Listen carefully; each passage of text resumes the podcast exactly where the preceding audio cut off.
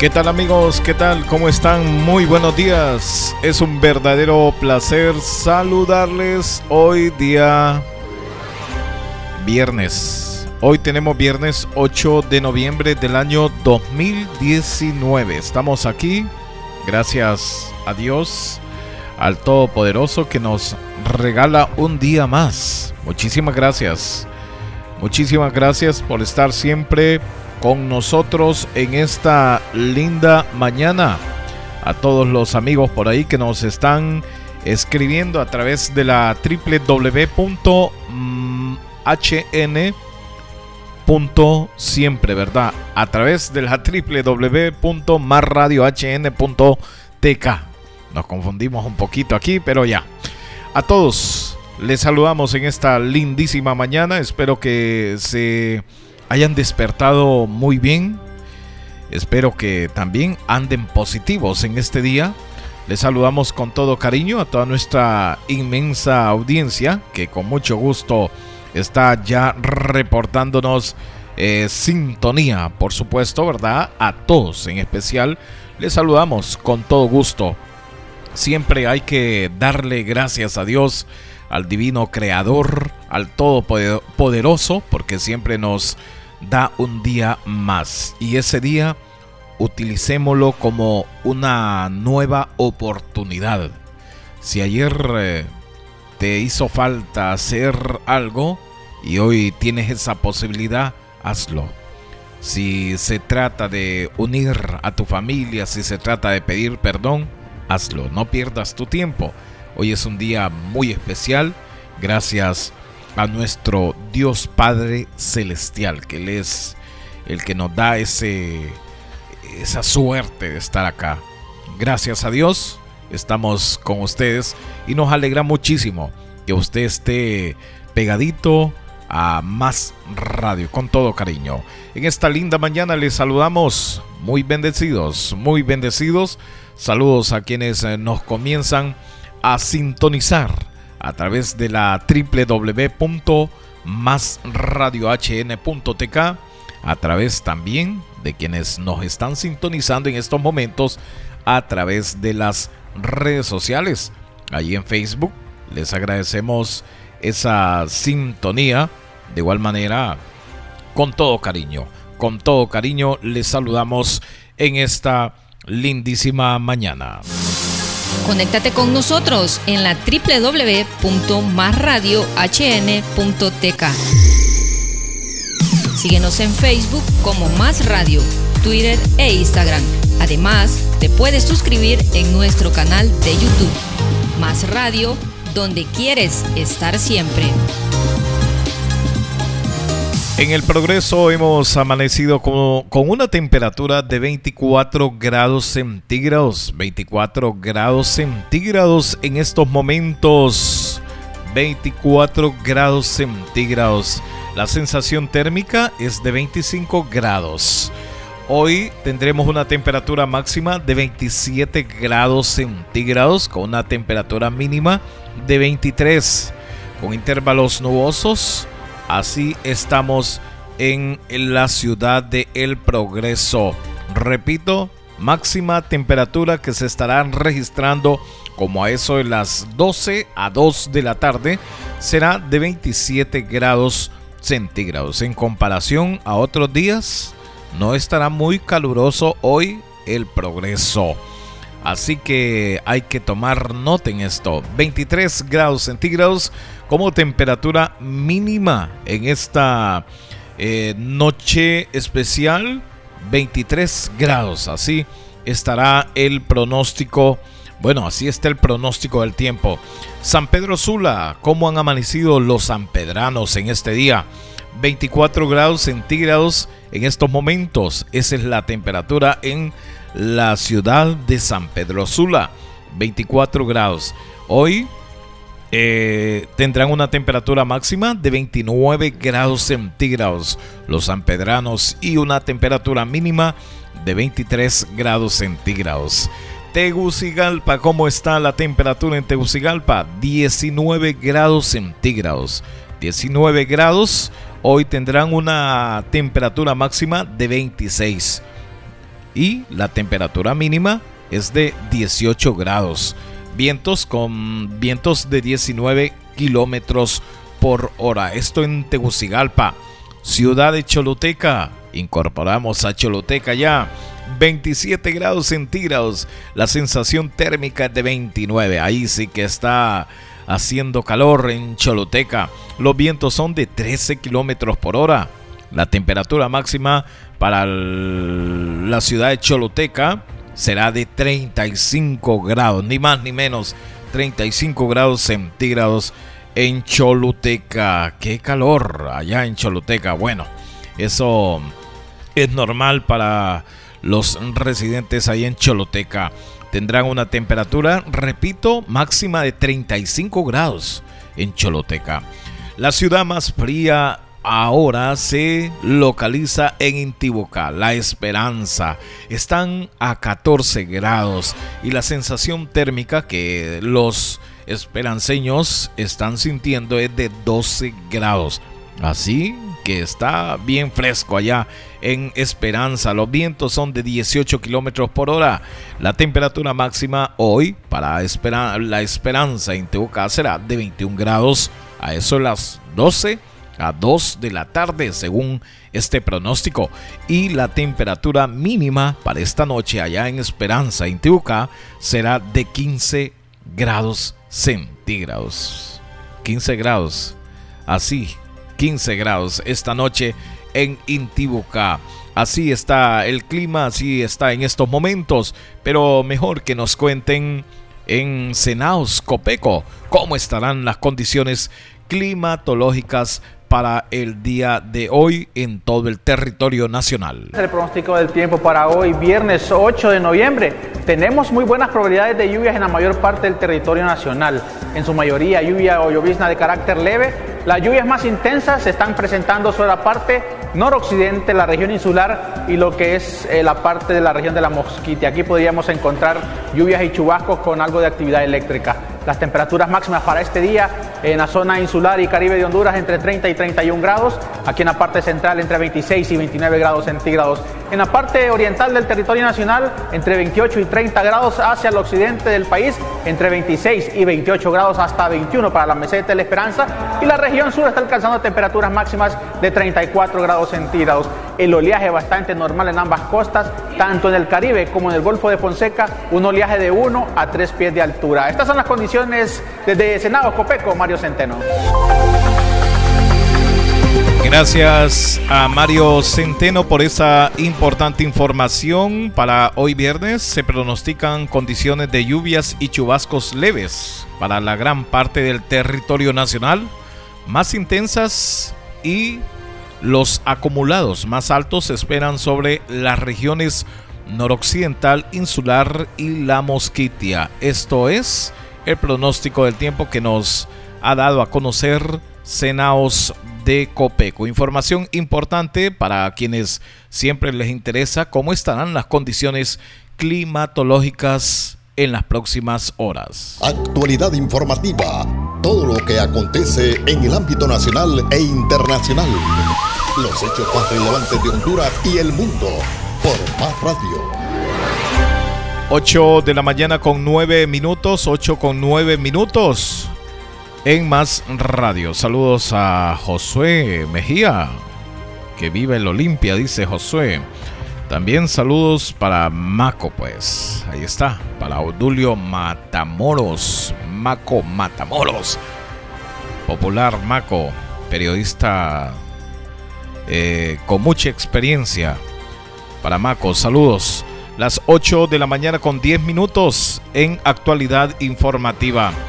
El presidente Juan Orlando Hernández sancionó ayer jueves la ley de alivio a la deuda para los trabajadores que estará beneficiando directamente a un millón de empleados de los sectores públicos y privados de todo el país. Sancionó la ley en el auditorio del Instituto Nacional de Jubilaciones y Pensiones de los Empleados y Funcionarios del Poder Ejecutivo ante representantes de empleados públicos y privados de diferentes sectores de la economía nacional, así como gabinete de gobierno, diputados del Congreso Nacional e invitados especiales. Esta nueva ley, aprobada por el Congreso el lunes, fue propuesta por el presidente Hernández el pasado 16 de julio y se espera su pronta publicación en el diario oficial La Gaceta para que empiece a aplicarse. Con esta ley, un trabajador podrá obtener un préstamo con un banco, instituto de previsión, cooperativa u otra institución financiera para cubrir sus deudas y quedar pagando únicamente ese crédito con plazos largos y bajas tasas de intereses, lo cual le dejará disponible una parte de su salario mayor que la actual. Así lo destacó ayer eh, la ley de alivio de la deuda para los trabajadores, el presidente Juan Orlando Hernández, que este, esta ley estará beneficiando directamente a un millón de empleados de los sectores públicos y privados de todo el país. Son las 8 de la mañana con 11 minutos, 8 con 11 minutos en actualidad informativa. Saludos para Liliana Cerro en estos momentos que se ha eh, pegado a esta transmisión. Liliana, muchas gracias. De igual manera, saludamos a doña María Santos Martínez que está pendiente. Gracias. Ahí a doña María Santos Martínez que nos está sintonizando en estos momentos. Más de, ciento, más de 100 centros educativos en Francisco Morazán cancelan graduaciones. Un total de 120 centros educativos gubernamentales y no gubernamentales en Francisco Morazán han decidido cancelar las graduaciones del presente año han emitido un comunicado en el que se reunieron en el Instituto Central Vicente Cáceres, en el cual argumentan que tomaron la decisión ante la negligencia de la Dirección Departamental de Francisco Morazán y la Secretaría de Educación. Indicó eh, indicaron que en 48 días las autoridades de educación no le dieron solución a esta toma de las instalaciones de la Dirección Departamental de Francisco Morazán. Lamentaron la negligencia de las autoridades que nunca dieron alternativa de soluciones al conflicto ni resolver situaciones en los centros educativos públicos y privados. Al menos 20.000 estudiantes interesados en ingresar a las universidades son perjudicados por esta medida. Los secretarios y directores de centros educativos pidieron comprensión a estudiantes y padres de familia aludiendo que la solución a la problemática está fuera de su alcance. Por su parte, el ministro de Educación Arnaldo Hueso aseguró a la emisora radial HRN que los trabajos los hacen en otras oficinas a pesar que la dirección departamental de Francisco Morazán esté tomado. Así lo ha dicho el secretario, el ministro de Educación Arnaldo Hueso. Es que el proceso de inscripción de más de 5.000 docentes para el concurso no tuvo obstáculo alguno. Entonces puede estar, eh, pueden estar tranquilos. Nosotros estamos avanzando y estaremos en tiempo y forma cumpliendo con nuestras obligaciones, lo dijo Arnaldo Hueso, el ministro de Educación y se ya reafirmó que la dirección departamental de Francisco Morazán opera sin ningún problema. Así está la situación en estos eh, precisos momentos cuando un total de 100 centros educativos en Francisco Morazán cancelan graduaciones. Hago énfasis a esto, a este tema de las graduaciones. Recordamos años atrás y ojalá no quede como mentiroso ante la audiencia que nos está escuchando en estos momentos que cuando un joven se iba a graduar era, eh, era un día prácticamente soñado. Esperaban ver, eh, verse con esa toga, eh, cumpliendo un sueño de, de mucho esfuerzo, de mucho sacrificio. No es nada fácil y, que de repente ellos, los que están arriba de, los estudiantes, los maestros, la misma Secretaría de Educación, no hagan nada, absolutamente nada, no sé ahora, o sea, no sé sinceramente cómo se ha de sentir un estudiante que espera con ansias este día de tirar, eh, lanzar eh, la, bueno, la toga y hoy no lo va a poder hacer. Al menos estamos hablando de estos 100 institutos y lastimosamente pues queda de, no hacer esta clase de ceremonias, eh, de no hacer nada, absolutamente nada, como lo ha dicho el ministro de Educación Arnaldo Hueso, ellos sí lo pudieron hacer. Los estudiantes de estos institutos no lo van a poder hacer. Entonces, ojalá que hagan, no sé, que, que, se sienten, que dialoguen y que, miren, porque si bien es cierto, se gasta mucho en las graduaciones, eso no lo, no, no tenemos duda de eso, pero a veces eh, un recuerdo que quede, una reunión que, siempre se hace con, méritos, eh, con llamados a, la excelencia, es, o sea, es algo importante y, la verdad que, no tiene precio. Lamentamos que los estudiantes que quedan fuera prácticamente, que, con mucho esfuerzo han logrado obtener ya su título. lamentamos que no puedan acudir a una graduación que quizás ya en años anteriores han venido ahorrando para hacer una celebración de esta naturaleza. Eso es lo que está pasando a nivel educativo y donde ya más de 100 centros educativos han confirmado, al menos en Francisco Morazán, que cancelan graduaciones. Son las 8 eh, de la mañana con 17 minutos, 8 con 17 minutos en actualidad informativa. Saludos esta mañana a doña Marlen que nos está escuchando en estos momentos, a don Tomás Bustillo. Y ahí está don Tomás escuchando más radio. La Fundación para la Inversión y Desarrollo de Exportaciones eh, han decidido cerrar operaciones tras 35 años de contribuir al desarrollo a las exportaciones. Así lo establece un comunicado donde dice que se han realizado diligencias con el objetivo de contar con nuevas fuentes de recurso para la institución. No obstante, la indiferencia del sector público y privado así como la cooperación internacional para el fortalecimiento de instituciones locales de FIDE, también quedó evidenciada en el último esfuerzo realizado. La decisión ha sido tomada en base a, que los últimos cuatro años se fueron agotando los recursos capitalizados por el FIDE.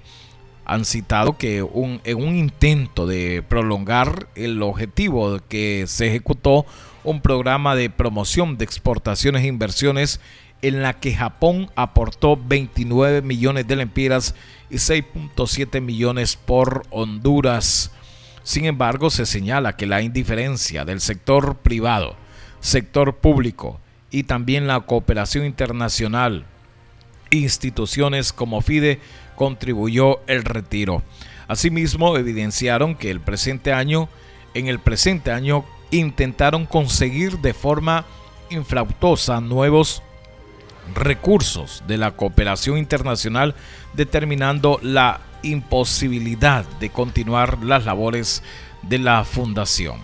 FIDE surgió en 1984 a través del apoyo de la Agencia para el Desarrollo Internacional de los Estados Unidos, que aportó los recursos para el inicio y la operación de la nueva institución por cinco años, incluyendo contrataciones de asesores externos e inversiones y exportaciones. Ahí ya en un comunicado, la Fundación para el Desarrollo, para la Inversión y Desarrollo de Exportaciones ha decidido cerrar operaciones tras 35 años de contribuir al desarrollo a las exportaciones.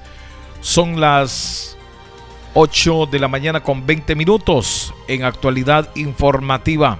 hacemos nuestro primer contacto internacional con la cadena RFI. Comenzamos en Brasil. Los abogados del expresidente Lula da Silva pedirán su liberación este viernes. Ayer la Corte Suprema brasileña dictó que las penas de prisión no pueden empezar a ejecutarse antes de agotar todos los recursos legales. Este cambio de jurisprudencia obliga a los tribunales a evaluar la situación de casi 5.000 personas, entre ellas Lula da Silva, quien cumple una sentencia de 8 años y 10 meses de cárcel tras haber sido condenado en segunda instancia por corrupción y lavado de dinero. Con su decisión el Tribunal Supremo abre un escenario de imprevisibles consecuencias políticas y judiciales. Detalles con Francho Barón, nuestro corresponsal en Río de Janeiro. Saludos. Por seis votos a favor y cinco en contra, el Tribunal Supremo decidió anoche que los condenados en procesos criminales tendrán derecho a permanecer en libertad para agotar todas las posibilidades de recurso, incluyendo la última ante el Tribunal Supremo. La decisión acaba con la doctrina hasta ahora vigente de que tras una condena en segunda instancia el reo debía ingresar en prisión y abre la puerta a la liberación de más de 4.800 presos que cumplen condena actualmente sin haber agotado todas sus posibilidades de recurso. Entre ellos, más de una docena de condenados en la Operación Lavallato y el propio expresidente Lula da Silva, condenado a casi nueve años por corrupción y blanqueo de capitales. Los abogados de Lula tienen previsto solicitar hoy su puesta en libertad y la previsión es que hoy mismo o en los próximos días Lula vuelva a la calle. Según adelantan los medios locales, la intención del expresidente es volver a la palestra de la política para reorganizar al Partido de los Trabajadores en torno a un nuevo proyecto de izquierdas que pueda competir en las próximas elecciones de 2022. Desde Río de Janeiro, Francho Barón, para Radio Francia Internacional. Gracias a Francho. Y de Brasil vamos a Chile, donde los anuncios del presidente Sebastián Piñera caen como un baño de agua fría en medio de la tercera semana de fuertes protestas de calle. La ley anti-encapuchados y antisaqueos, anunciada para controlar el orden público, promete encender más los ánimos. Escuchemos al mandatario chileno Sebastián Piñera. Hoy vamos a ingresar un proyecto de ley anti-saqueos que va a endurecer las sanciones de aquellos delitos de robo que se cometen valiéndose de la multitud con ocasión de calamidades públicas o de alteraciones del orden público. Estableceremos discusión inmediata al proyecto de ley anti-encapuchados. Nosotros presentamos un proyecto de ley anti-encapuchados en nuestro primer gobierno que desgraciadamente no prosperó en el Congreso. Hoy vamos a poner discusión inmediata una moción presentada por un grupo de senadores y lo que busca es sancionar con mayor rigor el delito de desórdenes públicos cuando quien lo comete lo haga ocultando su rostro detrás de una capucha o cualquier otro instrumento para no permitir que se conozca su identidad. Destacar que Sebastián Piñera convocó a una inusual reunión del Consejo de Seguridad Nacional en la tarde de este jueves, fuertemente criticada por la oposición. Y para analizar justamente este encuentro vamos a Santiago con nuestra corresponsal Yasna Musa. Severas críticas recibió el presidente Sebastián Piñera luego de la cita en que convocó al Consejo de Seguridad Nacional, conocido como COSENA, que reúne a los poderes del Estado y también a los jefes de las Fuerzas Armadas. Si bien no hubo anuncios significativos, pues se mantuvo la línea prevista durante la tarde del jueves, fue el recién nombrado ministro del Interior, Gonzalo Blumel, el encargado de hablar ante la prensa a la salida de la reunión. El secretario de Estado informó que en el caso del Congreso se planteó la necesidad de fortalecer y apurar la tramitación de cuatro leyes para modernizar la seguridad y el orden público, mientras que a las Fuerzas Armadas se le pidió fortalecer su rol en las tareas de inteligencia. El presidente del Senado, Jaime Quintana, fue tajante y mantuvo sus críticas al final de la sesión, asegurando que no fue necesaria ni productiva, y aprovechó la instancia para pedirle al presidente Piñera que tome un camino distinto al que ha tomado en materia de demandas de la ciudadanía y la posibilidad de una nueva constitución para Chile. En la misma línea apuntó el presidente de la Cámara de Diputados, Iván Flores, y subrayó que no hay espacio para reactivar estados de excepción. Desde Santiago de Chile, Yasna Musa para Radio Francia Internacional. Conéctate con nosotros en la www.masradiohn.tk. Síguenos en Facebook como Más Radio, Twitter e Instagram. Además, te puedes suscribir en nuestro canal de YouTube. Más Radio, donde quieres estar siempre. Tenemos las 8 de la mañana con 25 minutos, 8, 25 minutos ya en actualidad informativa. Les saludamos en esta linda mañana Gracias a toda nuestra audiencia que está pendiente a través de la www.marradiohn.tk. Ahí está nuestra transmisión totalmente en directo a través de la www.masradiohn.tk. Gracias por estar siempre con Más Radio. Unos 17 mil altos consumidores favorecidos con la eliminación del 15% según gerente de la NE. Unos 17 eh, mil altos consumidores del sector residencial serán favorecidos con la eliminación del 15% del impuesto sobre ventas aplicado al recibo de electricidad, señaló el gerente de la empresa nacional de energía eléctrica, Leonardo Deras. El funcionario dijo que la medida aprobada por el Congreso Nacional está dirigida a los clientes que facturan una cantidad o igual o superior a 750 kilovatios hora por mes. Esta suspensión del cargo del, 15% tendrá un impacto de 20 millones de lempiras mensuales y de 240 millones de lempiras anuales que ya no ingresarán en las finanzas del Estado. Agregan que la medida abonará a los propósitos de elevar los niveles de competitividad y de imprimirle mayor equidad al suministro del servicio de energía a la población, comentó el funcionario.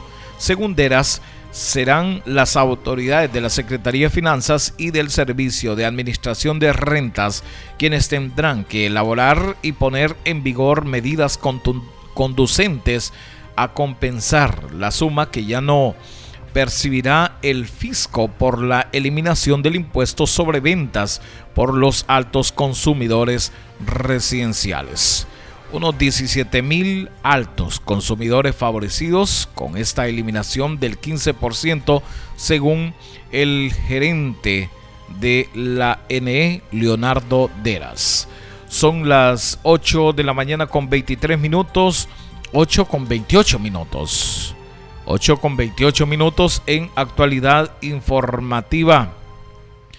Ayer eh, jueves, los diputados de la bancada del Partido Libertad y Refundación realizaron un plantón al interno del Congreso Nacional porque están en desacuerdo con la asignación de 4 mil millones de lempiras para que las Fuerzas Armadas de Honduras coordinen un programa de reactivación agrícola del país el diputado Ramón Soto dio lectura a un escrito firmado por el coordinador de Libre, José Manuel Zelaya Rosales, en el que muestran su total desacuerdo de involucramiento de la institución castrense en asuntos agrícolas, por considerar que son violatorios a la Constitución de la República.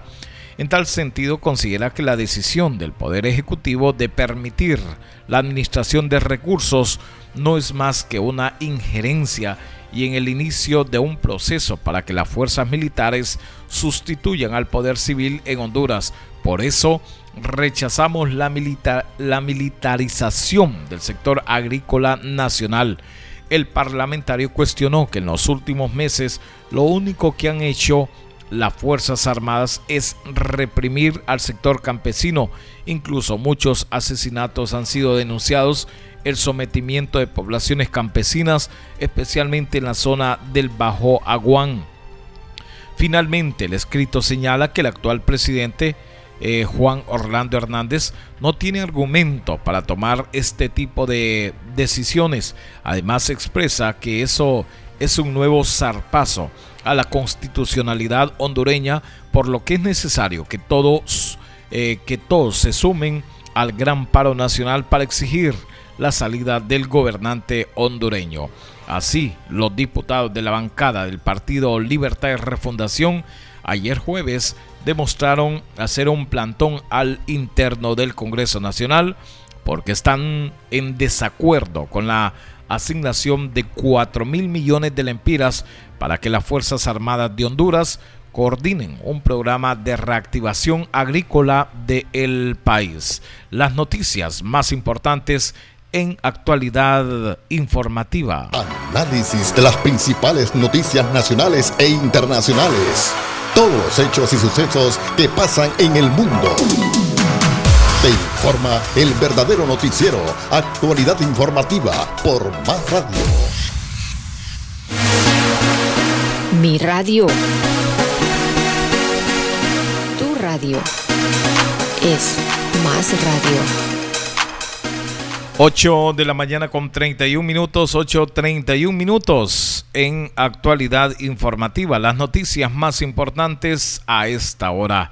Saludos a quienes nos están reportando sintonía. Gracias por estar con nosotros. Gracias al inmenso auditorio que siempre está pendiente de más radio. Saludos a, al cerro que siempre está pendiente, siempre a Liliana. Liliana, que su familia radica en la ciudad de El Progreso. Tenemos información importante con el periodista Ali Marconi. Ali Marconi tiene los sucesos ocurridos en las últimas horas. De, esos, de eso nos cuenta el periodista Ali Marconi. Gracias por esa información. En Hong Kong se confirmó Efectivamente, gracias. Muy buenos días, Pedro Abadí, oyentes de Actualidad Informativa a través de Más Radio. Ayer en horas de la noche en la colonia Sandoval Sorto, de varios impactos con arma de fuego han perdido la vida cuatro jóvenes, esto al interior de un apartamento, luego que sujetos con indumentaria de la Fuerza Nacional Antimaras y Pandillas llegaron hasta ese sector y luego de desocupar o pedirle a las personas que ocupaban los apartamentos, llegaron hacia el objetivo principal y comenzaron a disparar en reiteradas ocasiones hasta terminar con la vida de los cuatro jóvenes que fueron identificados en el levantamiento cadavérico por parte de autoridades de medicina forenses, fueron identificados como César Jerónimo, Irving Arita, Norman Jafé Paz y Gustavo Escobar, los cuatro jóvenes de edad promedio de 14 a 17 años de edad. La Policía Nacional insertó en su oficial informe al final que el móvil se estaría tratando de disputa o pelea de territorio. Repetimos, cuatro jóvenes ejecutados ayer en horas de la noche por sujetos altamente armados con pertrecho de la seguridad del Estado de Honduras. Asimismo, también darle a conocer y se destaca en este resumen de sucesos la muerte de una microempresaria, esto exactamente en el sector de Río Blanquito, donde un atentado pues ahí ha perdido la vida esta fémina y que junto a ella se hacía acompañar otra persona que pues resultó gravemente herida y que fue trasladado hasta eh, un centro asistencial cercano en ese sector. Ayer en horas muy tempranas, en muy tempranas exactamente en el sector Río Blanquito, pues se desconoce exactamente cuál sería el móvil por el cual le hayan quitado la vida. Repetimos a esta fémina en el sector de Río Blanquito, en Choloma Cortés. Por otro lado, también la Policía Nacional está haciendo lo propio, tratando de eh, dar con el paradero de los victimarios, de las personas que perpetraron este nuevo feminicidio en el sector de Choloma Cortés. Mientras tanto, en Cofradía Cortés, ayer en hora de la tarde, mediodía y tarde, pues ahí se registró en el puente de Manchalagua, conocido en ese sector, en la carretera C4, carretera hacia el occidente del país, pues ahí se, se, se, dio un accidente tipo colisión. Pedro Abadí, oyente de actualidad informativa, con saldos fatales. Ahí ha perdido la vida. Eh, inicialmente no se reconoció la identificación de, solo se trataría de una persona de la tercera edad que perdió la vida. Exactamente, repetimos, en la carretera CA4 entre eh, una colisión entre un vehículo tipo turismo con un automotor pesado que transportaba cemento de la compañía Consa Paisa exactamente a la altura del puente en Manchaguala, en el sector de Cofradía Cortés.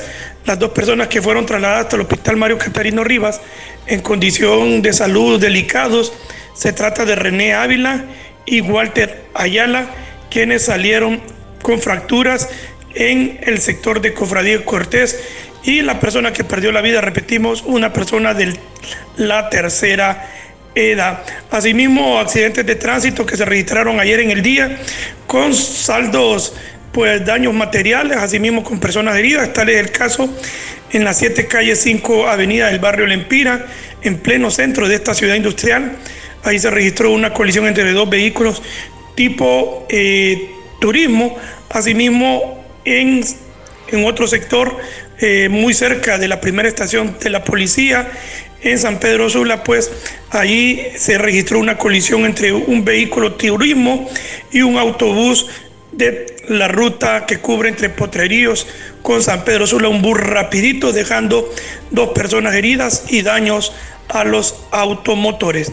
De momento lo más relevante que podemos informar en materia de sucesos, Pedro Abadí, oyentes de actualidad informativa, les informó su corresponsal Ali Marconi. Análisis de las principales noticias nacionales e internacionales. Todos los hechos y sucesos que pasan en el mundo. Te informa el verdadero noticiero, actualidad informativa por Más Radio. Conéctate con nosotros en la www.masradiohn.tk. Síguenos en Facebook como Más Radio, Twitter e Instagram. Además, te puedes suscribir en nuestro canal de YouTube. Más Radio, donde quieres estar siempre.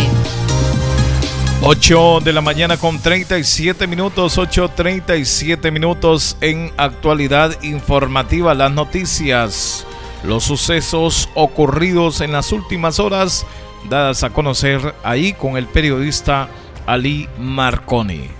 La empresa Energía Honduras anunció que las empresas operadoras de cable en el país mantienen una deuda de 353.4 millones de lempiras por el uso de postes, estructuras y servicio de energía. La EEH llamó a los deudores a que realicen el pago total de su deuda de manera inmediata o se apersonen a las oficinas del servicio al cliente de la empresa referida para que suscriban un acuerdo de pago y financiar esta deuda. Asimismo, la empresa destacó que el pago oportuno de la deuda les permitirá evitar la suspensión del servicio de energía eléctrica, con lo que se verán afectadas sus operaciones y los servicios que prestan a sus clientes de cable, internet y transmisión de datos. La EEH detalló que en Tegucigalpa existen 68 claves y que acumulan una deuda de 238 .8 millones de lempiras, seguido de Santa Cruz con 70 claves y deben 22.5 millones de lempiras, mientras que en San Pedro Sula adeudan 49 empresas con 20.6 millones de lempiras. Ahí está la empresa Energía Honduras. Está anunciando que las empresas operadoras de cable en el país mantienen una deuda de 353.4 millones de lempiras.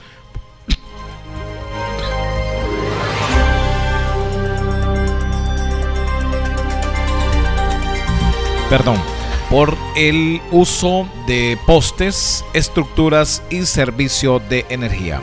Ahí está, la empresa Energía Honduras. A esta gente, a estas empresas les eh, mantienen siempre el servicio y a la gente de escasos recursos no. bueno, así están las cosas. Seguimos informando en esta mañana.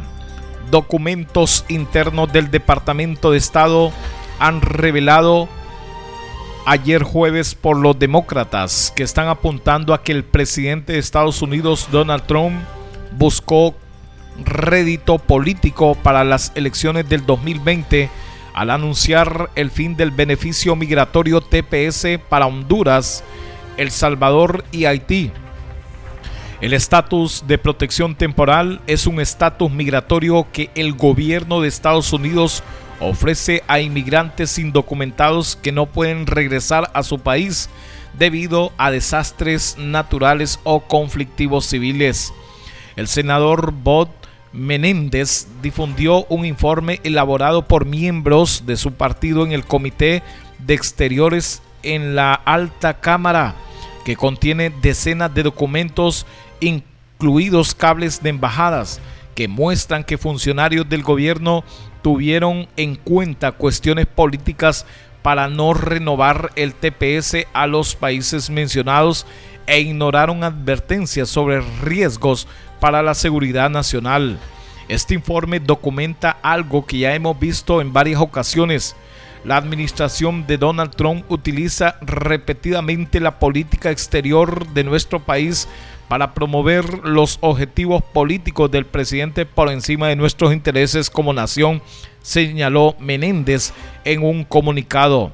A la luz de estos hallazgos, el senador solicitó una carta a la oficina del inspector general del Departamento de Estado que investigue en qué medida los cálculos electorales jugaron un papel en las decisiones sobre el TPS, así como el papel del asesor Stephen Miller, conocido como por su fuerte retórica contra la inmigración y de otros nombramientos políticos en la Casa Blanca. Así lo han manifestado en estos precisos momentos cuando ya documentos internos del Departamento de Estado están revelando que el presidente de Estados Unidos, Donald Trump, ha buscado rédito político para las elecciones del 2020 al anunciar el fin del beneficio migratorio TPS para Honduras, El Salvador y Haití. La administración de Trump ignoró intencionalmente las advertencias sobre los riesgos para la seguridad nacional y la seguridad de casi 400 mil beneficiados del TPS de El Salvador, de Honduras y de Haití, criticó el, el, senador.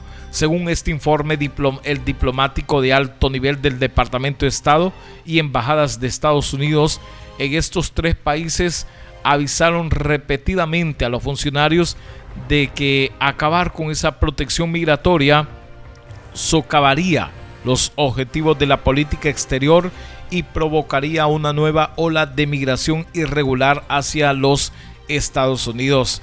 La imprudencia y vacío moral de su agenda antiinmigrante no conoce límites en su frenético intento por despojar a casi 400 mil personas de protecciones humanitarias. La administración estaba dispuesta a jugar con nuestra seguridad nacional y la seguridad de los beneficiarios del TPS y sus hijos estadounidenses, agregó Menéndez. Así lo da a conocer este documento que lo ha dado a conocer el senador Bob Menéndez y ha difundido un informe elaborado por miembros de su partido en el comité, en el comité de exteriores de la Cámara de, de la Cámara Alta, que contiene decenas de documentos, incluidos cables de embajadas, que muestran que funcionarios del gobierno tuvieron en cuenta cuestiones políticas para no renovar el TPS a los países como Honduras, El Salvador y también a Guatemala y Haití. Así lo destaca este documento y todo para anunciar el fin de este beneficio migratorio a estos países ya mencionados. Son las 8 de la mañana con 44 minutos en actualidad informativa. Vamos con un informe más de la cadena internacional RFI. En Hong Kong se confirmó esta mañana la primera muerte en el marco de las protestas pro democracia. Se trata del joven estudiante Alex Show, de 22 años, tras una noche de enfrentamientos entre la policía y los manifestantes. Para hoy se han convocado vigilias y el Parlamento observó un minuto de silencio en su memoria. Detalles con Rafael Morán. Aún no se conocen las circunstancias exactas de la muerte de Alex Chow, estudiante en informática de la Universidad de Ciencia y Tecnología de Hong Kong. El joven de 22 años que participaba en las manifestaciones de oposición a Pekín fue hallado inconsciente en un charco de sangre en un estacionamiento al cabo de una noche de enfrentamientos con la policía. A pesar de dos cirugías, el estudiante no sobrevivió. Los manifestantes afirman que la víctima se cayó al huir de los eh, gases lacrimógenos que la policía habría disparado, una versión que la policía desmiente, aunque sí reconoce que arrojó gases cerca del edificio, pero no al interior del estacionamiento. La muerte de Chow, la primera víctima en el marco del movimiento popular, podría atizar el clima de tensiones en la península semiautónoma de Hong Kong, donde desde hace más de cinco meses el pueblo exige más democracia y menos presencia del poder chino. Gracias a Rafael Morán. Vamos a Irán, donde cinco personas murieron y otras 120 resultaron heridas como consecuencia de un sismo de magnitud 5.9 que golpeó el noroeste del país en la noche de este jueves. El temblor fue seguido por al menos cinco réplicas de magnitud de entre 4 y 4.8 en la misma región, según el Instituto de Geofísica de la Universidad de Teherán. La situación parecía volver a la normalidad en la mañana de hoy en la región, pero el recuerdo de dramáticos terremotos o como el ocurrido en 2003 con un saldo de 31 mil personas muertas sigue vigente en la memoria colectiva. Segundo día de huelga de los empleados de la línea aérea alemana Lufthansa. 1.300 vuelos han sido suspendidos y miles de pasajeros siguen varados en aeropuertos del mundo entero. El personal de cabina de la compañía aérea se mantiene firme en la exigencia de mejores condiciones laborales. Detalles con Aida Palau. Este jueves 700 vuelos fueron suprimidos y para mañana se prevé que se anulen otros 600. En total, 180.000 pasajeros se tendrán que quedar en tierra. Los trabajadores de la compañía alemana quieren mejoras salariales. La dirección ya había concedido un aumento del 2% de los salarios, más de lo solicitado por el sindicato UFO, Organización Independiente de Auxiliares de Vuelo, pero el sindicato decidió seguir adelante con la huelga porque dicen Lufthansa se niega a negociar sus otras reivindicaciones, como el aumento de las dietas y mejores condiciones para los empleados temporales. Esta huelga se produce con un telón de fondo de disputas internas. Para el sindicato se trata de una demostración de fuerza después de que la dirección pusiera en duda su legitimidad para representar a los empleados, algo que la empresa alemana ya ha puesto en manos de los tribunales. Según su director financiero, este paro costará entre 10 y 20 millones de euros al día. Gracias Aida Palau y hablamos también de la cuenta regresiva en España para las elecciones legislativas de este fin de semana. Se trata de los cuartos comicios en cuatro años y con los que se intenta desbloquear una crisis que ha impedido la formación de gobierno. Unos comicios en los que la extrema derecha de Vox podría tener un repunte y que se dan en plena crisis catalana. Por supuesto, en Radio Francia Internacional estaremos haciendo la cobertura de estas elecciones. Y se intensifican las tensiones políticas en Bolivia, marcadas ahora por la agresión a la alcaldesa oficialista Patricia Arce, quien, al estilo Game of Thrones, fue bañada en pintura roja y obligada a caminar descalza por las calles de la localidad de Vinto, un ataque que fue repudiado por el gobierno y por Naciones Unidas. Ya se cumplen tres semanas de protestas contra la polémica reelección del presidente Evo Morales, acusada de fraudulenta. La Iglesia Católica Boliviana se ha ofrecido para mediar en un eventual diálogo entre gobierno y oposición. Escuchemos al investigador social boliviano Roberto Lacerna, entrevistado por Aida Palau. Hay una situación de violencia muy grande. La policía no actúa para prevenirla. La policía, eh, aparentemente por órdenes del gobierno, deja actuar hasta cierto límite, solamente interviene en casos extremos. Y esto es lo que está generando también muchísimo malestar. ¿no? En varias ciudades ya han pedido la remoción de los, de los comandantes policiales. Afortunadamente hoy día la situación se ha calmado un poco en Cochabamba se ha trasladado la atención a La Paz, donde han habido eh, dos cabildos, uno en, favor de Evo Morales, otro en contra de Evo Morales. En ambos hay grupos sociales de distintas eh, categorías, hay gente eh, campesina, hay gente de origen indígena, en ambos hay mineros cooperativistas, en fin, es una situación muy, muy penosa, muy difícil y no hay en este momento y hasta ahora ninguna eh, acción de parte del gobierno ni de la oposición para sentarse a una mesa de diálogo y buscar alguna, alguna salida al, conflicto. Los obispos están llamando al diálogo, que ya han iniciado unos contactos preliminares. ¿Qué puede dar este tipo de, iniciativas? ¿Si puede dar algún resultado? Bueno, el, el, rol de los obispos siempre ha sido un rol importante en la mediación, pero habitualmente son invitados o convocados para actuar de mediadores. En este caso, ellos dada la situación tensa y, desesperada en muchos casos, están tratando de alentar la mediación, pero no se ha visto de parte del gobierno ningún gesto de conciliación, ningún gesto de mediación. Eh, al contrario, hoy día salió el vicepresidente en una conferencia de prensa con mucha agresividad, tratando de dar firmeza, el ministro de Defensa lo mismo, anticipando más violencia. Entonces, no son gestos que ayuden a, a resolver el problema. No, no sabemos en qué va a concluir todo esto, pero creo, yo aliento la esperanza de que un informe de la OEA pueda ayudar a encontrar una salida institucional y, legal a esta, a esta situación y no, no derivar en mayor violencia, mayor conflicto. Análisis de las principales noticias nacionales e internacionales. Todos los hechos y sucesos que pasan en el mundo. Te informa el verdadero noticiero. Actualidad informativa por Más Radio. 8 de la mañana con 51 minutos. Ahí estaban las noticias internacionales cortesía de RFI. Ahora pasamos al segmento deportivo. Las noticias deportivas.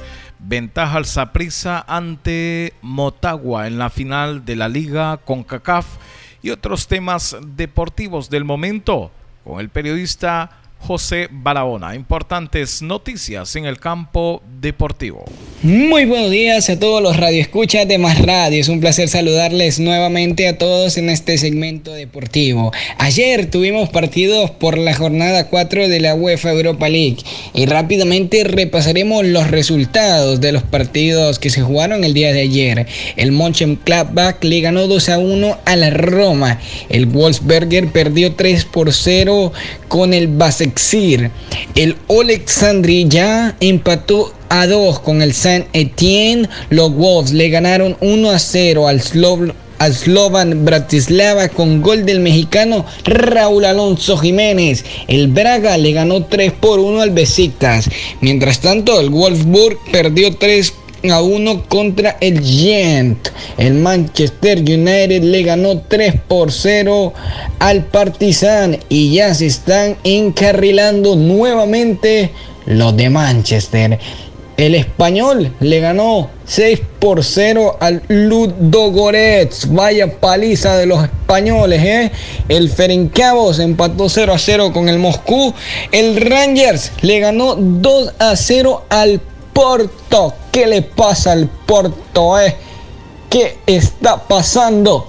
Mientras tanto, el Feyenoord empató 1 a 1 con el John Boys. El Dudelange perdió 5 a 2 con el Sevilla. Golazo y partidazo del Sevilla. Eh. El Apoel le ganó 2 a 1 al Karabakh. La Lazio perdió 2 a 1 contra el Celtic. Eh. Vaya Lazio, vaya Lazio. Mientras tanto, el Copenhague empató 1 a 1 con el Dinamo Kiev. El Las Link le ganó 4 por 1 al PSB. En Holanda parece que solo reinará uno y será el Ajax porque el PSV no levanta cabeza. Mientras tanto, el Rosenborg perdió 2 a 0 con el Sporting. El Lieja le ganó 2 por 1 al Eintracht Frankfurt. Le fue mal a los alemanes. ¿eh? Mientras tanto, el club le ganó 1 a 0 al Stade Rennais. El Basilea le ganó 2 por 1 al Getafe. El Krasnodar le ganó 3 por 1 a Taptomsor. El Lugano y el Malmo pues empataron a 0 se regalaron donas para el café. El Astana lo perdió 5 por 0 ante el Almark y el Arsenal. Sí, señores, el Arsenal empató a 1 con el Guimarães. Vaya Arsenal, no levanta ni en Europa, eh. Vaya problemitas para el Arsenal. Mientras tanto, el Saprissa hoy recibió bueno, ayer, perdón, recibió al Motagua para la final de ida por la Scotiabank CONCACAF League en el estadio Ricardo Saprissa, después de un buen partido que tuvo muchas disputas de balones de los morados del Saprissa y de las Águilas del Motagua que nos regalaron un espectáculo futbolístico, pues los morados del Saprissa le ganaron 1 a 0 al Motagua de Diego Vázquez. Al final de todo, esto es un premio para Motagua que recibirá a los morados este 26 de noviembre para disfrutar la gran final del torneo. Así que Honduras se viste de gala para recibir la final del Scotiabank con CACAF. ¿eh? Nos estamos acostumbrando mucho a jugar finales en este torneo y eso es algo positivo para nuestra liga y nuestro fútbol. Y sí, señores, este fin de semana también tenemos acción en la Liga Nacional. Y es que el domingo tenemos doble cartelera porque la Real Sociedad de Tocoa se enfrenta al Motagua en el estadio municipal de esta misma ciudad a las 2 pm. Y el partido más esperado por todos es el de los Leones del Olimpia, que se enfrenta al maratón en el Estadio Nacional de Tegucigalpa. Este partido está programado para las 4 pm y este tiene un toque especial. ¿Por qué dirán algunos? ¿Por qué toque especial, José? Y es que si el Olimpia le gana al maratón, aseguraría el primer lugar con 41 puntos, lo que significaría que los Leones asegurarían el pase a la final en caso de ser necesario. ¿Y por qué de ser necesario? Dirán algunos. Pues a esto me refiero, por si los Leones del Olimpia no ganaran la pentagonal final, tendrían que disputar la final contra el primer lugar de la pentagonal. El nuevo formato de la Liga Nacional para recordarles algunos. Y en Europa que habrá el fin de semana, pues sobre todo en El Real Madrid visita Leibar este sábado 9 de noviembre a las 11 y media de la mañana. Mientras tanto, el FC Barcelona busca levantar cabeza. Por favor, FC Barcelona. Los aficionados piden que Valverde se vaya. Valverde será capaz de demostrarle que él se tiene que quedar? Pues sí, el Barcelona recibe al Celta de Vigo en el Camp Nou y este partido está programado para las 2 pm. ¿Qué pasará en Italia y en el fútbol del calcio italiano? Pues la Juventus de Cristiano Ronaldo recibe al Milan este domingo 10 de noviembre en el Juventus Stadium. El partido está programado para la 1 y 45 pm. Mientras que el sábado el Inter recibirá al Elas Verona en el Giuseppe Meazza a las 11 a.m. Vaya bonito nombre lo de estos estadios italianos, ¿eh? El domingo también tendremos una final y es entre el Seattle Sounders y el Toronto FC. Este partido está programado para las 2 pm. Así que este sábado habrá mucho fútbol. Usted no se puede aburrir porque el lunes nosotros les traeremos los resúmenes de todos estos partidos. Así que hasta aquí mi reporte deportivo para más radio. Soy José Barahona. Espero tengan un feliz viernes 7 de noviembre y un feliz fin de semana. Bendiciones a todos. Gracias José Barahona con ese importante resumen deportivo. Gracias, gracias porque así estamos al tanto de las noticias en el campo nacional y también en el campo internacional. Hablando de deportes con José Barahona. Son las 8 de la mañana, 58 minutos. Nos vamos. Nos vamos y los invitamos para que sigan con la programación de Más Radio. Siempre pegaditos a la www.marradiohn.tk y a usted que nos sigue en las redes sociales, les agradecemos. Que la pasen bien.